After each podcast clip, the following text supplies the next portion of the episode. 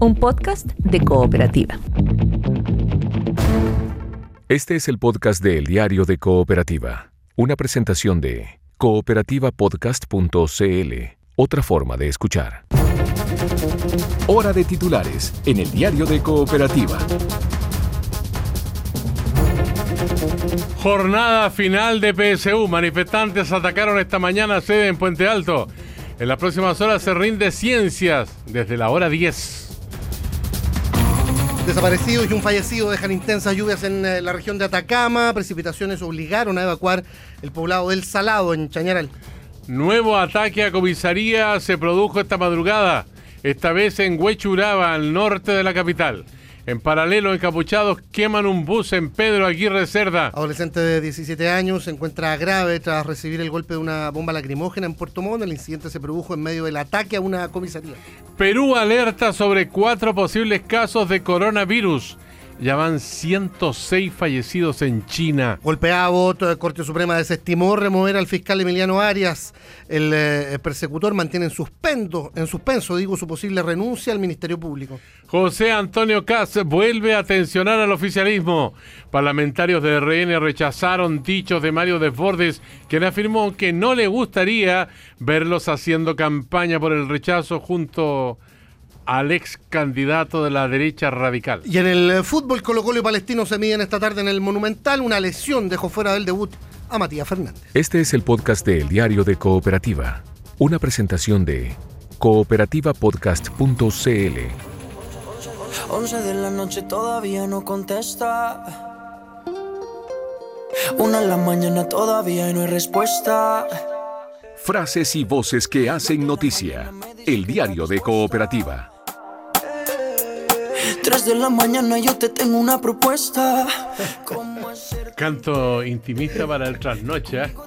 Sí, a las Oye. 3 de la mañana con proposiciones. Claro, no todo va a ser rock and roll, digo. Eh, está de cumpleaños el hombre que canta Maluma Baby.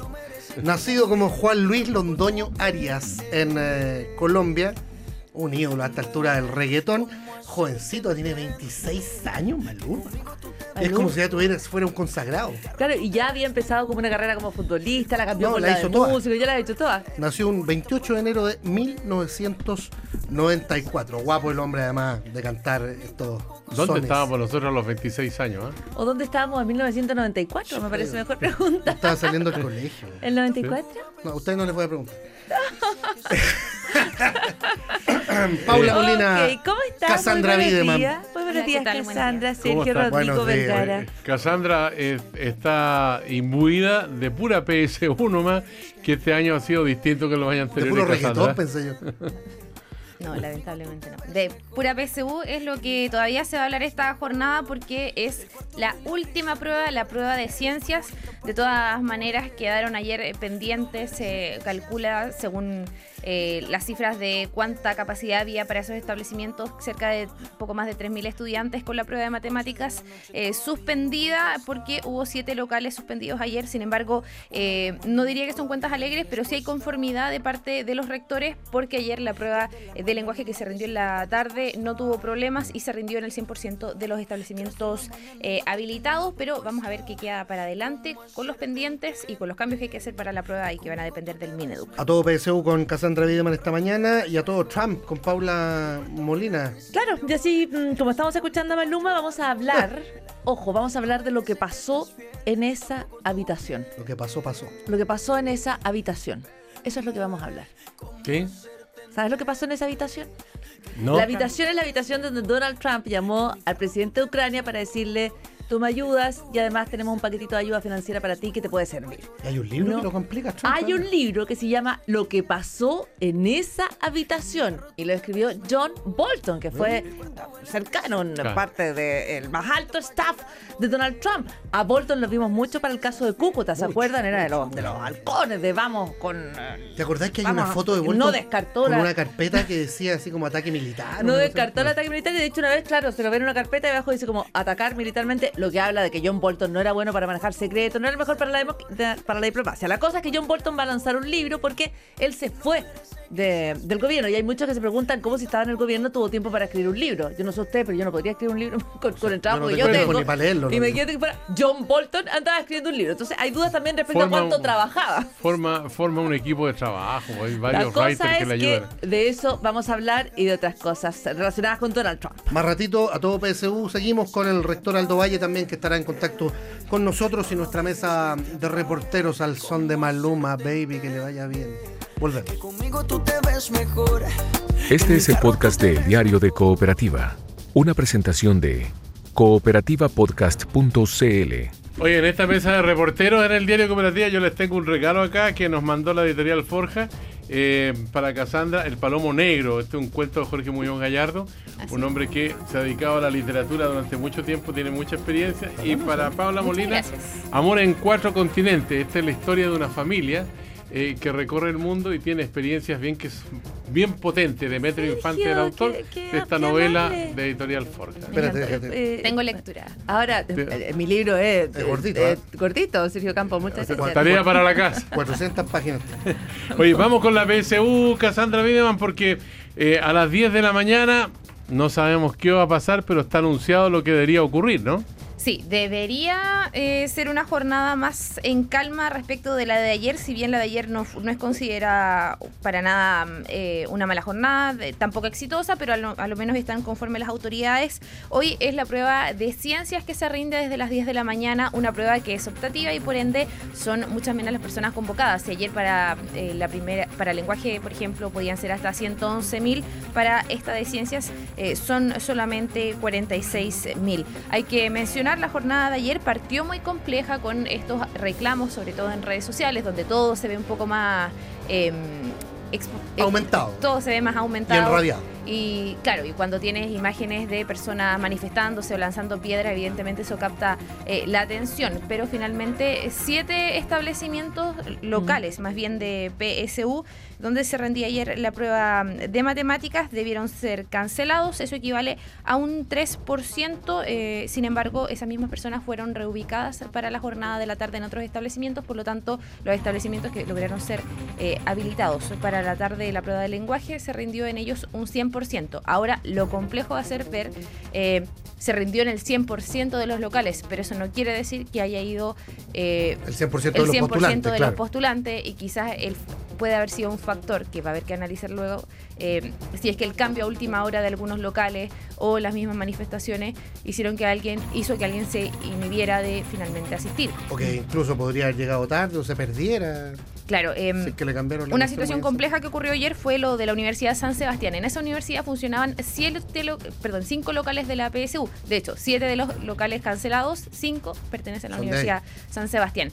¿Qué pasó? Eh, dentro de esta universidad funcionaban estos cinco locales. Habían dos con problemas eh, por eh, manifestaciones. Son los dos locales, los dos sectores de la universidad eh, que estaban más cerca de los accesos y el rector toma la decisión de llamar a carabineros y desalojar.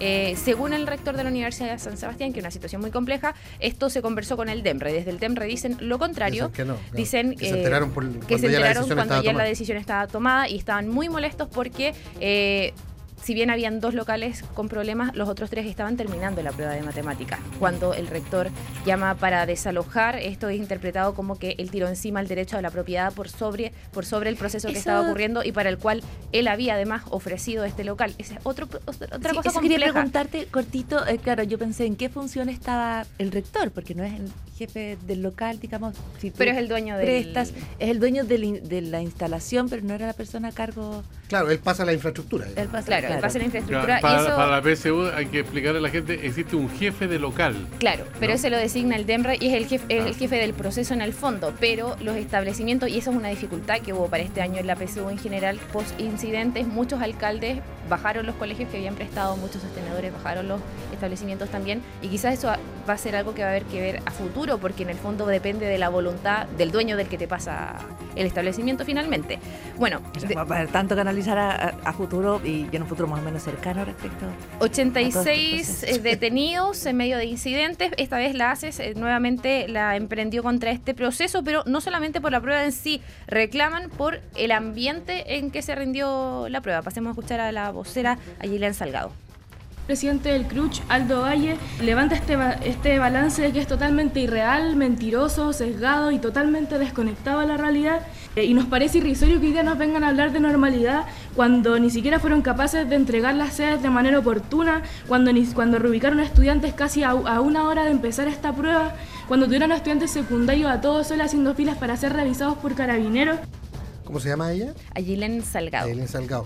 Eh, de, todas maneras hay que decir que todos los inconvenientes que se han generado a propósito del proceso 2020 son por las manifestaciones tienen que ver por el sabotaje que ella misma impulsó, digamos, y al cual ella misma llamó. Eh, entonces suena raro que ahora se queje la eventual normalidad que eh, argumentan las autoridades. Claro, pero ahí entramos como lo que decíamos en ese juego de qué es lo que parte, porque uno podría decir, bueno, pero además se viene de un largo problema que se viene arrastrando donde con todas las voces. Sí, pero esas creo yo son justificaciones para justificar la violencia. No, eso no me parece. No, porque no es justificar la violencia, es, o entendemos, o sea, si entramos en el, en el juego de quién tiene la culpa, no salimos nunca del problema chico urgente y no miramos nunca el problema grande porque no queremos que esto nunca más pase. Los problemas chicos también hay que ir solucionando. Pero por supuesto, pero en la, la solución no pasa por apuntar con el dedo, sino en sentarnos a conversar y resolver la complejidad de lo que estamos viendo. Esta es la punta del iceberg. Cuando, cuando tú llegas a la sala con la gente peleando, tienes un tremendo problema detrás que tienes que empezar a ver en profundidad. Pero el Estado tiene que defenderse con las armas de la democracia. Obviamente. Y si tú tenías un encapuchado eh, eh, impidiéndote rendir la prueba que tú quieras rendir, me parece que la democracia te tiene que dar armas para defender. Claro, pero si solo miras ese punto, te vas a perder el panorama más grande en el cual se está generando este Estamos en ese punto y hay que salvarlo de alguna manera. El punto es que se viene otra prueba y hay que evitar que esto vuelva a ocurrir en el proceso de noviembre. Eh, eso va a ser algo que va a tener que resolver el Ministerio de Educación y está muy complejo porque ayer se insistía un poco en la moneda fuentes de la moneda insistían un poco en esta tesis de que, bueno, ahora los rectores eh, ven que teníamos razón en querer poner carabineros, ellos no querían ver que con, carabineros todo salía bien y todo se resolvía, pero el problema es que esta fue una convocatoria eh, mucho más acotada. Se supone que las personas ya rindieron en su mayoría las pruebas obligatorias de matemática y lenguaje en la primera fecha. Entonces, tener la certeza de si para una próxima prueba se va a poder tener a todos los carabineros disponibles que se quieran, igual es difícil. De todas maneras... Ahora los mismos rectores han reconocido como un error no haber tomado otras precauciones de seguridad en la primera instancia. Sí, ellos mismos han dicho que quizá eh, subestimaron esta situación porque, eh, bueno, eh, aseguran que también querían evitar consecuencias más graves teniendo en cuenta que las manifestaciones traen consigo, por ejemplo, el tema de fallecidos los primeros días, luego personas con daño ocular y aseguran que querían eh, prevenir algo peor que pudiese ocurrir.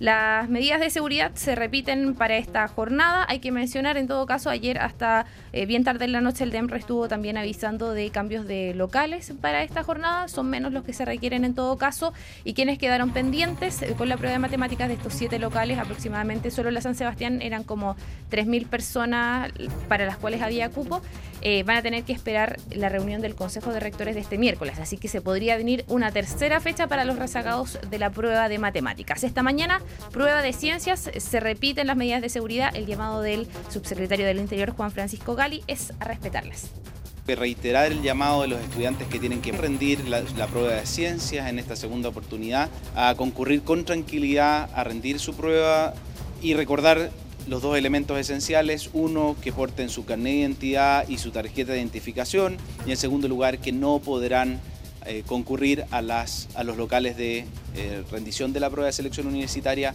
con mochilas u bolsos que no van a poder ingresar a esas sedes. Bueno, vamos a, a, conversar esta mañana para profundizar sobre esta situación que se considera bastante grave, digamos, con el rector Aldo Valle, vicepresidente del CRUCH, aquí en el diario de Cooperativa. Conversación que vamos a hacer en los próximos minutos con, la autoridad del CRUCH. Tipo, tipo ocho y media. Antes eh, hablemos con la Paula de los temas internacionales, eh, en particular lo que ocurre con Trump y esta propuesta de paz en Medio Oriente, pero en paralelo al juicio político. Exactamente. Ahora, eh, Donald Trump presenta una propuesta de paz para Medio Oriente en medio del impeachment político, o sea, en medio de un proceso que lo emplaza a él directamente. Él dice, yo voy a tratar de resolver uno de los más profundos, dramáticos y complejos problemas de la política internacional. Lo cual, a todas luces, es un poco extraviado, ¿no? Es que como yo tengo un problema en la casa y digo, bueno, y entre medio voy a ir a resolver la paz mundial y vuelvo. O sea, no tiene eh, mucho sentido lo que está planteando el presidente Donald Trump.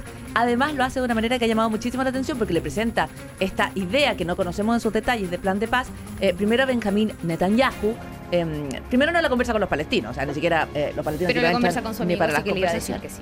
Momento, no solo la conversa con su amigo, que tú dices Cassandra eh, Bideman con muy buen punto, Benjamín Netanyahu es muy amigo de Donald Trump, eso ya, ellos han dicho, tenemos la mejor relación que se pueda tener. Y tienen identidad política además. Ya, pero además va a conversar con el peor enemigo de Benjamín Netanyahu, que es eh, Gantz. Pero por separado. Sí, pero igual por separado juntos, Sergio Campos, si yo voy a negociar contigo, después con tu principal enemigo, que asumo que no tienes enemigos, pero si los tuvieras... Siempre eh, tiene uno. Es como raro, ¿o no? Por lo tanto, eh, entra en Medio Oriente nuevamente em, con eh, pies de elefante en una cristalería, ¿no es cierto? Uno podría decir. Porque además los palestinos ya han adelantado que un plan de paz que en el cual no les consultan, en el cual no les preguntan, en el cual en ningún momento se ha pensado qué es lo que ellos opinan, no lo van a apoyar.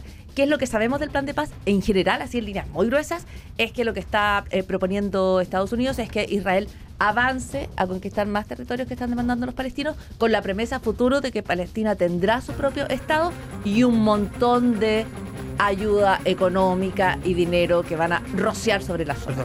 Este eh, más territorio ocupado. Sí. Eh, claro, pues eso, eso está pasando. Oye, hay un... haber conversado con el enemigo, en verdad es irrelevante. Tú dices, una migaja. Es una migaja. hay, un, dato que es bien importante en esto y hay mucha gente que tiene cierta desesperanza de encontrar puntos de acuerdo. Es un conflicto que se prolonga ya por 72 años, cuando se creó el Estado de Israel en 1948. Y ahí eh, hubo situaciones bélicas en intertanto, hubo discriminaciones, hubo violaciones a los derechos humanos. O sea, es un conflicto que es muy difícil que Donald Trump pueda llegar a una solución con la política que él tiene. Claro, y lo que decíamos una vez más, es como que tú tengas un problema en la casa y digas, bueno, voy a salir, voy a arreglar el problema más complicado que existe en el planeta en cinco minutos y vuelvo. O sea, no tiene ningún sentido. Pero es el planteamiento de Donald Trump y es lo que está haciendo en este momento. Mientras en Estados Unidos, en la interna, está esta situación rarísima donde John Bolton, como decíamos, publica un libro que se llama En la otra, o sea, en la habitación. Lo que pasó en la habitación. Entonces, ¿qué es lo que pasó en la habitación o la habitación donde todo pasó? Es el, nombre, el nombre literal. Lo que pasó, pasó, pero quedó estampado en un libro. Lo que pasó, pasó. Él lo escribe y en ese libro, entre otras cosas, escribe directamente que él estaba ahí cuando Donald Trump llamó al presidente de Ucrania para decirle, eh, ayúdame en la campaña política y eh, aquí tenemos una ayuda financiera para ti. Investígame a Biden y yo te paso incluso ayuda militar.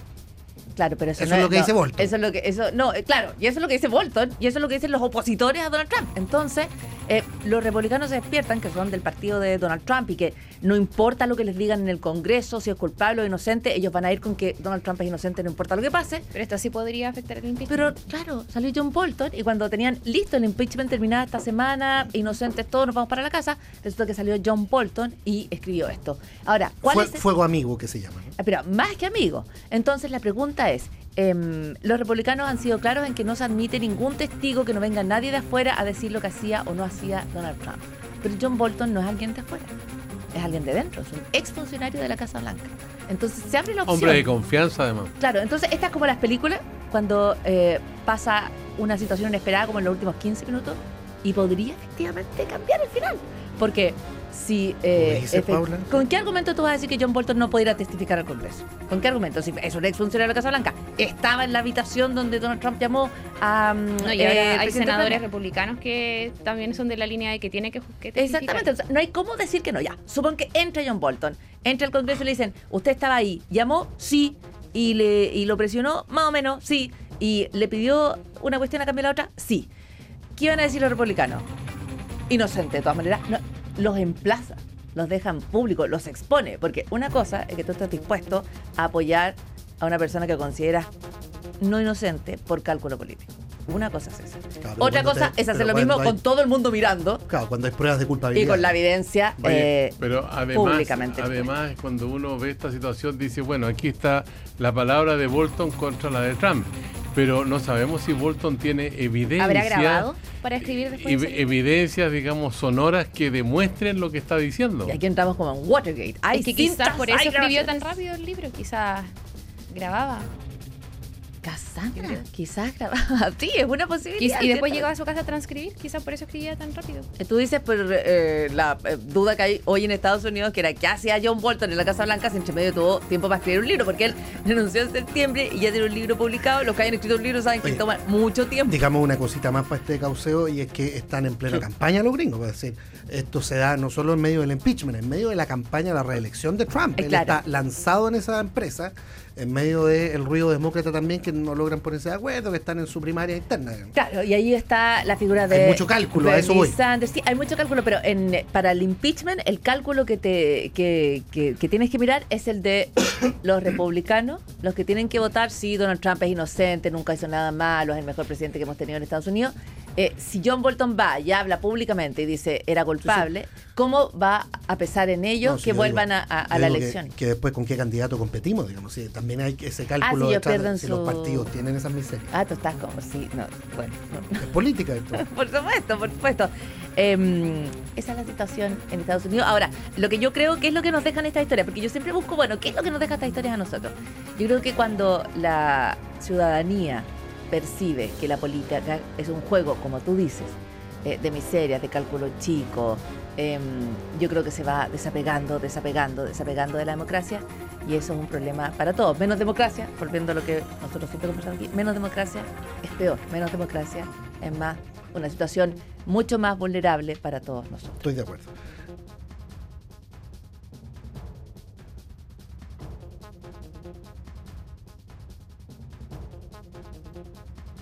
Sumamos a la mesa de reporteros del diario de Cooperativa a María Paz López, que está observando el proceso de PSU a esta hora. ¿Están llegando ya los jóvenes, las muchachas, los muchachos, María Paz? Eh, Sergio, aún están instalándose los carabineros, aún no llegan eh, quienes van a rendir la PSU aquí a la sede de la Universidad San Sebastián ubicada en Pionono con Bellavista. Amplia seguridad, entendiendo también eh, lo que sucedió ayer en esta universidad, en la sede de Cayelota en Providencia, está eh, totalmente enrezado con estas fallas papales desde eh, calle Ernesto Pinto Lagarrille hasta Pionono, un amplio contingente policial incluso en una plazoleta eh, que está justamente frente a esta sede. Son medidas de seguridad que se han eh, adoptado también porque hubo en algún momento un llamado también a manifestarse en este punto en contra del rendimiento de la PCU. Por ahora todo se mantiene en calma, bajo un estricto control policial. Se va a exigir desde un perímetro anterior también el carnet de identidad y también la tarjeta identificatoria eh, para verificar exactamente si eh, van a rendir la prueba o si tienen que ver con este grupo de manifestantes. María Paz López, quedamos expectantes de tu noticia en un proceso que está en desarrollo y del cual hay expectación. Está alerta al diario de Cooperativa desde el primer minuto en que comenzó, digamos, la rendición de la PSU de este año. Gracias, Mari. Cualquier cosa yo les comento. Sí, que estén eh, bien. aclaremos, Cassandra, que esta no es la sede de los Leones donde hubo problemas ayer, ¿no? Y en Eh, donde se supone que hoy día no hay pruebas. En esa sede no hay prueba, claro, donde hubo ayer incidente de la Universidad de San Sebastián, todas esas personas fueron reubicadas desde ayer en la tarde ya para la prueba de la tarde de lenguaje, De lenguaje. y hoy en la mañana se les debió haber asignado otra durante la noche. Y esta es la de Bellavista, ahí en Pionono, que está cerca de la Escuela de Derecho de la Frente- Chile, en la donde, de Derecho sí, de la diagonal, donde van a haber seguramente eh, estudiantes rindiendo esta prueba de ciencias que, eh, ¿cuántos? Em, ¿50.000 personas? 46 mil personas. O sea, menos locales también. Sí, menos locales habilitados son los que se requieren. Seguramente disponibles. ¿Te acordás que nosotros dábamos la prueba de aptitud de, como la, la optativa de química, física, biología, había como eso? Fueron, fueron pruebas que yo modestamente tampoco no, las no di. me, no me sentí en, No, un- en- en yo la a, la, específica física no fui. No, yo tampoco. Quiero ser honesta. Sí, con suerte historia. O era, era ¿Cómo que con suerte historia? Era obligatoria ciencias sociales. Historia con mucha alegría y ¿Pero era obligatoria ciencias sociales? Yo te diría. La Yo diría tutruca. que también, sí. Yo diría que la tutruca. Inmediatamente me acuerdo de. Y la verbal. Hermoso libro. Porque el lenguaje era verbal. Exactamente. no sé, no sé, aquí estamos en este proceso de, de desenmascaramiento. nomás. ya, eh, está el rector Aldo Valle Tú te en línea. bachillerato. Eh, no, acá bachillerato, ¿no, Sergio? Eh, bachillerato no, porque bachillerato fue hasta el año 1966. Ah. El 67 se dio la primera PSU, eh, la primera prueba de actitud académica, Actitud académica. y yo la vi el 68, en enero Muy del bien, muy 68 bien. la prueba de actitud académica, la segunda. Eh, el rector Valle en línea, vicepresidente del CRUCH. ¿Cómo está, rector? Buen día. Buenos días. Muy buen día. Gracias, rector, por recibir la llamada del diario Cooperativa. Bueno, eh, todos los hechos que han marcado, digamos, con diversos incidentes esta prueba, a pesar de que se habla del 90, 98% eh, de, pruebas rendidas, en fin. Pero la pregunta es, eh, rector, ¿cuál es el grado de validez que puede tener una prueba que ha tenido estas alteraciones, con suspensiones, con interrupciones? Y al mismo tiempo hay quienes afirman que aquí hay un bien jurídico que no ha sido protegido, no ha sido tutelado, como es la libertad, por ejemplo, para rendir un examen. Bueno, a ver, sobre lo primero que usted me pregunta, Sergio, efectivamente se han tomado todos los recaudos de modo que se trate de pruebas equivalentes, con resultados que finalmente no den lugar a, desventajas, porque el sistema integrado se basa precisamente en que una enorme cantidad de, postulantes puedan tener eh, un, instrumento de medición eh, semejante, análogo, que mida desempeño sobre la base de un principio de, igualdad en el mérito para que eso se refleje en el resultado. En consecuencia, esos eh, recaudos se, han tomado desde el punto de vista de los modelos eh, matemáticos y estadísticos, pero claro, es indudable que aquí ha habido a su vez alteraciones que introducen eh, a nuestro juicio razonables dudas o preguntas sobre las condiciones en que finalmente las personas eh, estuvieron al momento de rendir estas pruebas. Pero claro, eso más bien se correlaciona con el sistema social, eh, no necesariamente con la capacidad que tengan los modelos matemáticos. El país está viviendo unas condiciones que todos sabemos y obviamente eso ha reflejado en el sistema educacional. Lo que hace también esta prueba de selección universitaria es que refleja las profundas asimetrías que hay y no es fácil de resolver a su vez eh, de cara al futuro si no se asume estructuralmente que el, país eh, comete una injusticia eh, social colectivamente al tener sistemas de educación cuya calidad depende de la capacidad de pago. Y ahí, y ahí la, eterna pregunta es si la, culpa es del termómetro o del sistema, digamos, escolar, por supuesto. Oiga, bueno, rector, eh, es una de las dificultades que hay para, para no resolver eh, tan fácilmente esta, este problema. ¿no? asumiendo de todas maneras algunos errores de parte del eh, Consejo de Rectores o del DEMRE eventualmente a la hora de, de salvar esta emergencia, se lo pregunto, por ejemplo, por la falta de seguridad que hubo en los primeros días de enero. Hubo falta de seguridad básicamente porque eh, entendimos que se trataba de actividad de carácter eh, académico, pedagógico, no de orden público, eh, en ningún caso no que pudiera depender de la mayor o, menor presencia policial explícita. En eso Estamos conversando con el rector eh, Aldo Valle sobre la situación crítica de la prueba de selección universitaria. Eh, tenemos la, comunicación nuevamente, vamos a tratar de retomar el contacto. Estaba haciendo referencia precisamente a, a la falta de seguridad de la primera instancia. A la falta de seguridad de primera instancia, que él considera que era una actividad académica, pedagógica. Y, bueno, entre los rectores se ha dicho que eh, en ese momento consideraron que no era necesario que hubiera policía en los establecimientos vocacionales al interior, ni menos en las salas de clase. Claro, lo que han reconocido es que no pensaron nunca que estudiantes iban a atentar contra el derecho de otros estudiantes. Claro, sobre todo gente que ingresara a establecimientos. Se quedaron cortos, claro. Está el rector Valle, lo estamos llamando ahí, el vicepresidente del Consejo bueno, y ese punto eh, eh, se supone entre las cosas que donde había diferencia también con el Ejecutivo, que en la primera pasada, en la primera fecha de prueba de la PSU, recordemos, dejaron al DEMRE eh, y al Consejo de Rectores solos, básicamente dando la vocería respecto de una evaluación de la jornada. Es, ayer cuando toman la batuta los subsecretarios de Educación Superior y del Interior, Juan Francisco Cali y también Juan Eduardo Vargas, dando este vamos, por así decirlo, en la moneda muy temprano a las las 7 y media de la mañana, pero en la fecha anterior era evidente la, división y de hecho si uno preguntaba, eh, te decían, no, esto es solamente responsabilidad del Consejo de Rectores y del TEMRE, ellos tienen que que hacerse cargo básicamente. Muy evidente la ausencia de la ministra Cubillo en lo público, en la primera línea comunicacional. Que claro, que hay distintas formas de verlo. Hay quienes dicen que la ministra Cubillo eh, está ajena casi porque quiere dejar caer este proceso por sí solo y otros dicen que en verdad es por proteger este proceso de la PSU porque su figura puede ser aún más...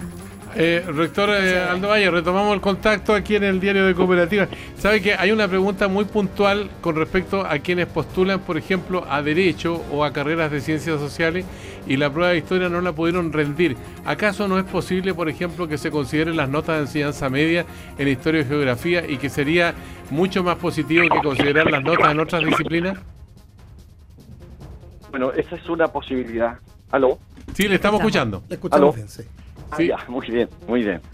Eh, esa es una posibilidad, efectivamente, y por lo mismo siempre hemos dicho que el proceso no ha culminado, no, no, se ha terminado, el proceso está en curso, y por lo mismo, sobre la base de los desempeños, de las metas que estamos logrando con esta segunda aplicación de las pruebas, el Consejo de Rectores se va a reunir eh, mañana para evaluar los cursos de acción a seguir. Eh, respecto de estudiantes que por diversas razones tampoco pudieron ayer, por ejemplo, rendir la prueba de matemáticas, que es un número menor, pero también para analizar de cara ya a, las etapas siguientes el proceso de admisión especial, donde eh, queremos efectivamente dar respuesta a aquellas situaciones que todavía no han eh,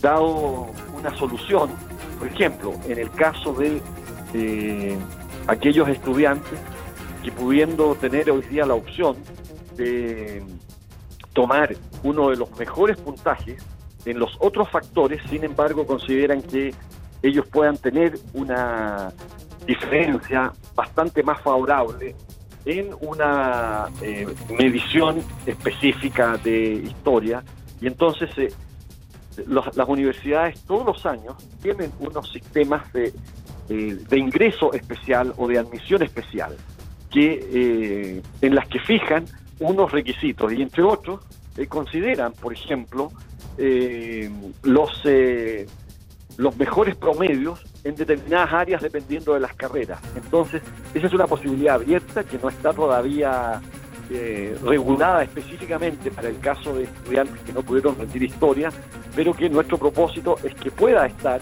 a partir de eh, las siguientes etapas del proceso de, admisión. De modo que le agradezco la pregunta porque no hay en eso eh, todavía una, una posibilidad descartada, porque no es así, porque los sistemas de admisión precisamente empiezan a operar cuando tenemos ya un, porcentaje muy significativo de estudiantes que han podido rendir las PSU. Rector, eh, Obligatorias. Em, teniendo esto en cuenta, dos puntos. Eh, ¿Es la opción o es lo que ve más plausible respecto de lo que se pueda conversar mañana aumentar el porcentaje de admisión especial de un 15 a un 20% para no dejar afuera los grupos eh, de interés que normalmente considera como los deportistas, como eh, personas de escasos recursos a través del sistema PASE? Y segundo, si mañana además se va a resolver, por ejemplo, el tema de las personas que ayer no dieron matemáticas, ¿esto podría retrasar aún más el proceso porque se supone no se puede iniciar la postulación a las universidades hasta que todos reciban el 100% de los que rindieron sus puntajes? Y ya se estaba considerando que las matrículas podrían estar incluso para la quincena de marzo. ¿Retrasaría entonces aún más el calendario? No, no necesariamente, porque el número que ayer eh, nosotros estimamos eh, no pudo rendir eh, la prueba de matemática es menor.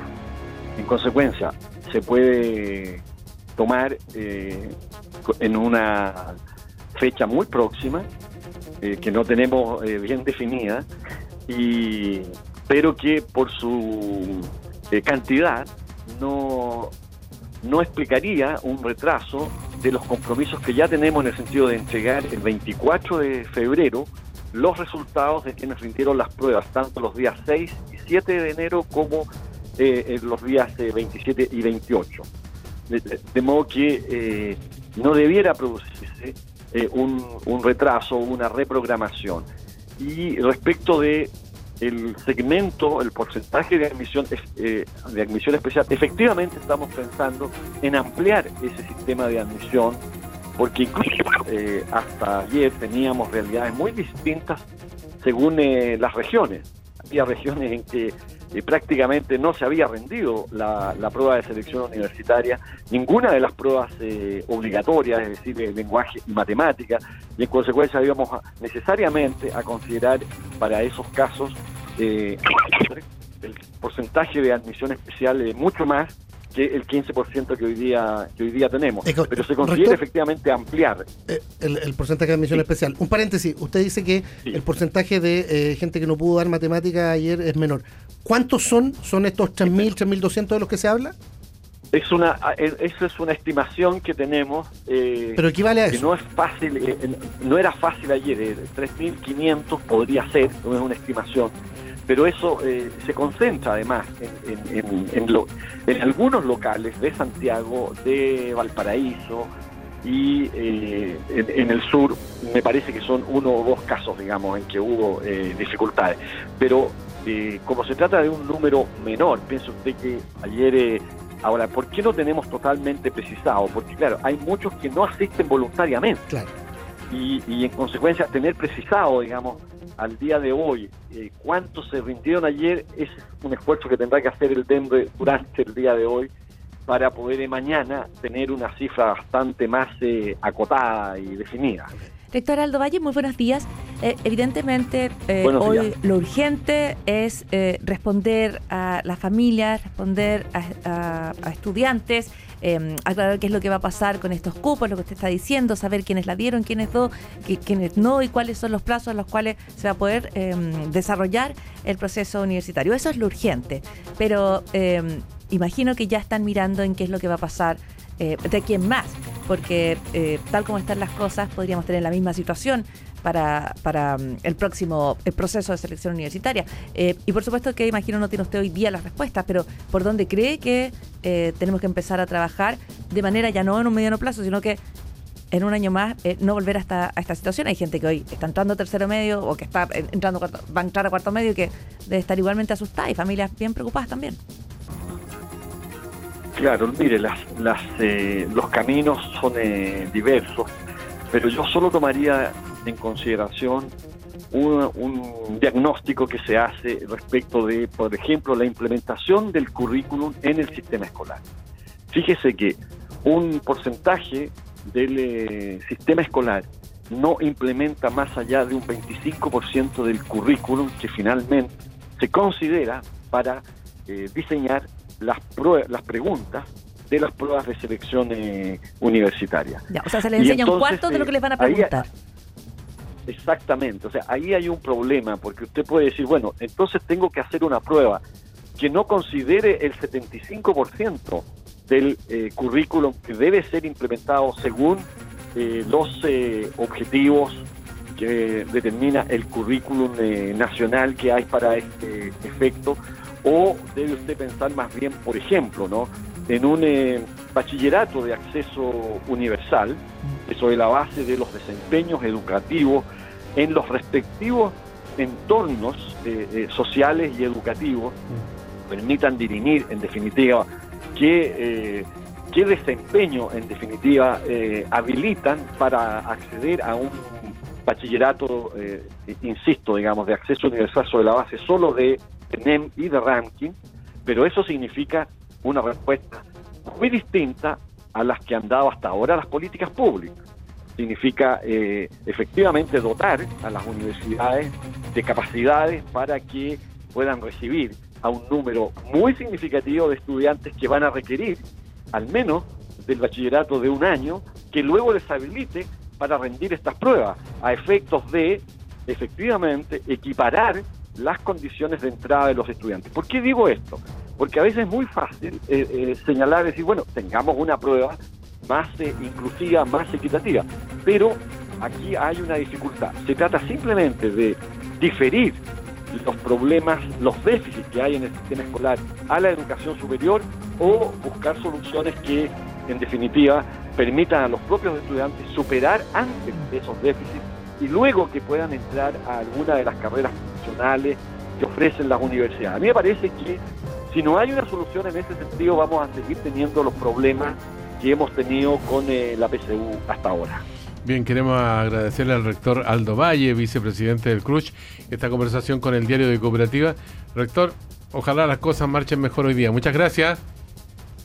Bueno, muchas gracias por sus deseos, Sergio. Muchas gracias a todos. Buen día, rector. gracias. Buenos días. Este es el podcast de El Diario de Cooperativa, una presentación de cooperativapodcast.cl. Oye, eh, estamos llegando al final de esta mesa de reporteros y periodistas. Veo a Paula Molina que está mirando para para América del Norte, está mirando la, la peste, aquella del coronavirus. El libro de Bolton, está El libro de Bolton, en fin, la posibilidad de encontrar caminos de paz, en, fin, es complicado. Por supuesto, y como siempre también, eh, cuando uno deja la mesa de reporteros y termina de escuchar el diario de cooperativa, yo creo que se va con con muchas em, con muchos temas para pensar durante el día, o sea, lo que hablábamos, eh, cómo vamos a resolver eh, el sistema de la admisión universitaria cuando le preguntan a los chicos un cuarto y a las niñas y a los niños un cuarto de lo que les enseñaron. O sea, ¿qué justicia tiene esa prueba? ¿Cómo vamos a resolver ese problema todo? Que es un problema de largo plazo. ¿Cómo resolvemos la emergencia hoy día? Pero ¿cómo resolvemos también los problemas de largo plazo? Y son esos los temas de reflexión que le quedan cuando está en el diario de cooperativa. Gigante, porque la desigualdad viene de la cuna. Ojo, mm, que la mayor desigualdad parte con muchas familias incluso a voluntad propia que deciden no meter a los niños al jardín infantil, por ejemplo, o a los primeros cursos de preescolar. Claro. Por una cuestión de ignorancia, de comodidad. O de, cultura también. o sea, no es, que, no es que lo decía, lo que pasa es que no tienen la alternativa para ingresar a un jardín infantil. Se supone que hay cobertura, se supone que hay cobertura universal. no hay cobertura, en el jardín infantil no hay cobertura universal. Como dije yo, son temas para irse reflexionando, pensando y podemos... Eh, pero uno queda queda claro, queda con, esto, con estos temas. eh, Cassandra, ¿todo PSU hoy día? Sí, todo PSU, última jornada ya de cara a lo que tienen que zanjar mañana los rectores. Gracias por venir. Chao, Cas. Que tengan buena jornada. Chao, Sergio, buen día. Resumen de noticias en el diario de Cooperativa. Jornada final de PSU. En las próximas horas se rinde ciencias. Luego a las 10 de la mañana. Hace cuestiona positivo balance de los rectores quienes se reúnen mañana para evaluar solución de los casos que no pudieron rendir el examen. Se estiman en 3.500. Y nos parece irrisorio que hoy día nos vengan a hablar de normalidad cuando ni siquiera fueron capaces de entregar las sedes de manera oportuna, cuando reubicaron a estudiantes casi a, una hora de empezar esta prueba.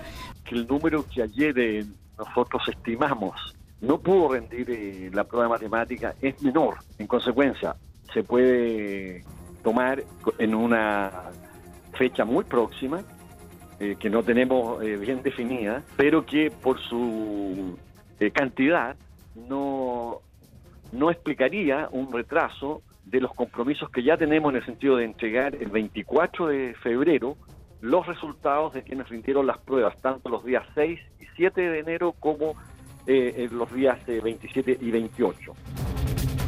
Problemas con las lluvias en Atacama, una persona murió, hay varias desaparecidas, precipitaciones obligaron a evacuar eh, el poblado del Salado en Chañaral. Otro ataque a comisaría se produjo esta madrugada, esta vez en Huechuraba. En paralelo, encapuchados queman un bus en Pedro Aguirre Cerda. Alcaldesa de Antofagasta, Karen Rojo, cuestiona duramente el tuit del diputado Hugo Gutiérrez del ataque con Molotov a un furgón de carabineros. Es irresponsable los dichos del diputado, porque hoy día se ríe de la gente que ha fallecido, se ríe de la agresión que, sufren eh, los vecinos día a día por eh, tratar de pasar una barricada, por tratar de ir a trabajar. Me parece lamentable que yo espero que, que se arrepienta. De lo contrario, creo que en una persona que estaría en su seno juicio para hoy día tomar determinaciones legales de lo que pase de ahora en adelante en nuestro país. La Suprema eh, desestimó remover al fiscal Emiliano Arias, complicando así a Jorge Abot. Arias mantiene en suspenso y su posible renuncia al Ministerio Público. Lo que esto es, y que he dicho desde un inicio, procedimientos abusivos, injustos e ilegales. La verdad que no eh, conocemos hasta ahora los fundamentos eh, que ha tenido esa resolución. En consecuencia, no nos queda sino acatar la misma y eh, eh, poner por delante los intereses de la institución y proceder en, consecuencia. José Antonio Katz vuelve a tensionar al oficialismo. Parlamentarios de RN rechazan dichos de Mario Desbordes, quien afirmó que no le gustaría verlos haciendo campaña por el rechazo junto al ex candidato de la extrema derecha ya hay parlamentarios, no solo de Chile Vamos, con los que estamos en conversaciones y con los que hemos podido llegar a ciertos acuerdos de colaboración y de trabajo conjunto. Yo espero que podamos llegar a un comando y poder elaborar, poder tener una franja compartida, al menos con algunos de los actores del rechazo. Para nosotros, la diversidad de posturas dentro de Chile Vamos es un bien en sí mismo. No es una complicación, no es un problema, sino que es una ventaja. Y en el fútbol, Colo Colo y Palestino se miden esta tarde en el Monumental, cerrando la primera fecha. Una lesión dejó fuera del debut a Matías Fernández. Bueno, son bajas importantes, son refuerzos que hay mucha expectación en ellos, la gente. Pero más allá de eso, el equipo está sumamente bien, está, está muy concentrado en el partido de mañana. Sabemos que va a ser un partido bastante difícil.